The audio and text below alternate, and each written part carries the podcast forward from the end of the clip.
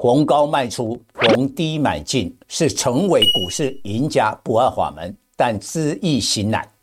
我假如现在告诉你，AI PC 即将在二零二四年的一月九号 CES 展利多出尽，现在往上来减码，你相信吗？反过来，二零二四年的一月份，货柜轮的运价将会大涨，现在的航运股。跌下来应该买进，你相信吗？各位粉丝朋友，大家好，我是张张，现在是礼拜四盘后的分析。今天台北股市呢，虽然有压力，但是第一个，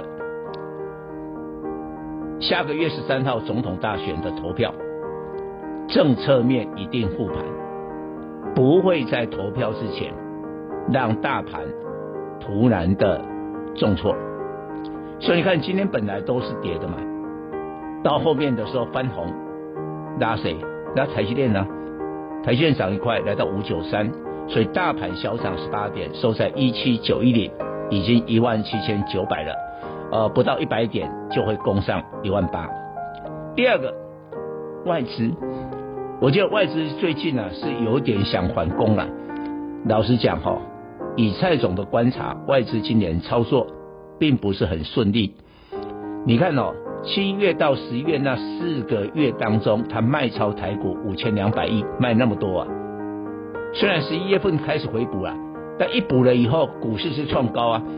那你卖卖的时候是低的，回头买的时候是指数更高的，我认为不不见得赚很多钱。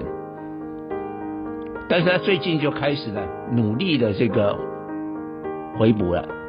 光这个礼拜外资就买了五百多亿，所以外资买那么多，他要做什么？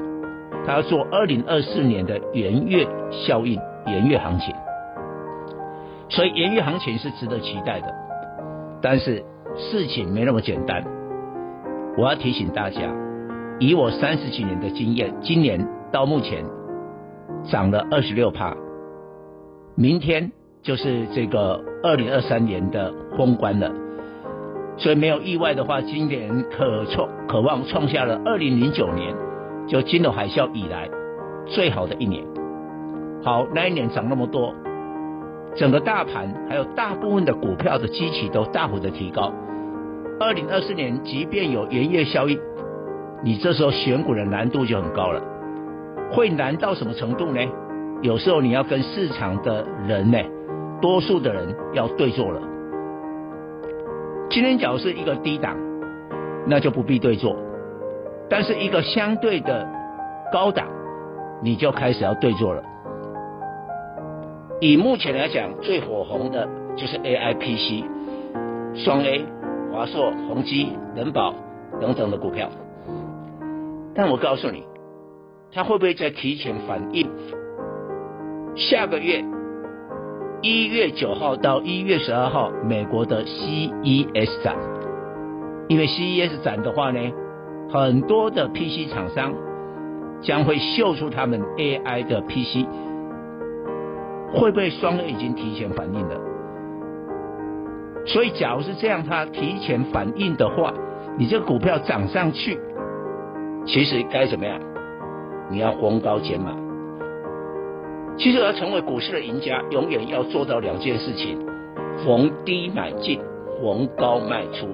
但讲很容易啊，做起来很难啊。你每一次的时候都逢高去追嘛。所以我比较认为，在股市大幅的上涨之后，股价也提前反应。我认为 AIPC 的股票可能已经在提前反应，CS 展，往上冲上去。元月效应冲上去，应该是减码。但反过来讲，二零二四年的一月份，就在农历年前，全球的货柜轮将会大幅的上涨。